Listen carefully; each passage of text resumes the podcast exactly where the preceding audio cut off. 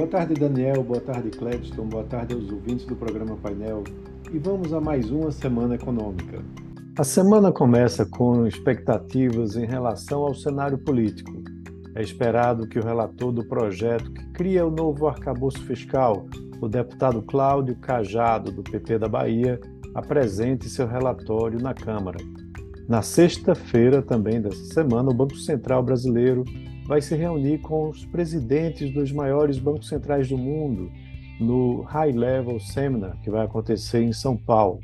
Esse tema, o tema do evento vai ser os desafios estruturais para a condução da política monetária, especialmente os que surgiram no período pós-pandemia. Roberto Campos Neto, que é o presidente do nosso Banco Central, vai ser um dos moderadores do seminário, junto com Henrique Meirelles, ex-presidente também da instituição.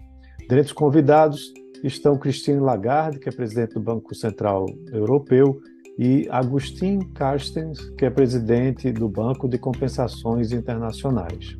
Na agenda de indicadores econômicos, o destaque vai para dados da atividade. Na terça-feira vai ser divulgada a pesquisa mensal de serviços referente ao mês de março, a expectativa é de uma elevação de 0,6% na comparação com fevereiro e uma alta anual de 1,1%. É, há uma grande expectativa na contribuição do setor de transportes e também do componente de serviços oferecidos às famílias. Já na quarta, saem os dados das vendas do varejo, também referentes ao mês de março. O consenso do mercado fala em uma contração de 0,9% na comparação com fevereiro. Já na sexta-feira, sai a prévia da atividade econômica do Banco Central, o IPCBR, que funciona como uma prévia do PIB. Ele é importante e vai ser apresentado para o mês de março. A expectativa é de uma retração de 0,3% nesse índice. E assim, os analistas vão, ter, vão ser capazes de refinar suas projeções para o PIB do primeiro trimestre, já que a maioria das informações já estarão divulgadas. A terça-feira, lá fora, nos Estados Unidos, promete ser o dia mais movimentado na agenda de indicadores daquele país. Serão divulgadas a produção industrial e as vendas no varejo referentes a abril, para a indústria, a expectativa é de um avanço de 0,7% na comparação com março. Tá? E, e foi um mês justamente em que houve retração na atividade industrial. Para o varejo, a previsão é de estabilidade.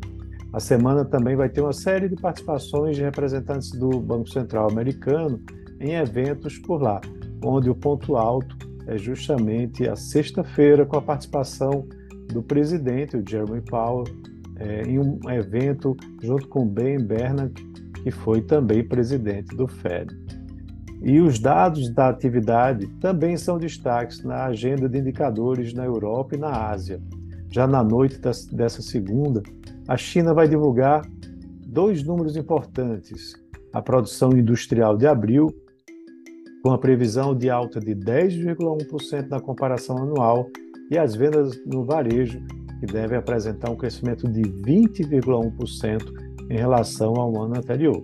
Na zona do euro, a produção industrial de março também vai ser divulgada na segunda, dando pontapé inicial na agenda de indicadores do bloco econômico dessa semana. Há uma expectativa de avanço de 0,9% em relação a fevereiro e uma contração de 2,5% em relação ao ano anterior. Na terça, também sai a primeira prévia do PIB do bloco no primeiro, do primeiro trimestre de 23.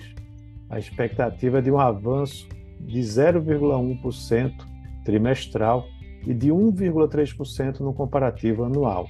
Já na quarta, sai o índice de preços ao consumidor do mês de abril, onde há uma previsão de alta mensal de 0,7% e no acumulado 12 meses de 7%. Aqui no Brasil, a temporada de balanços vai chegando ao fim.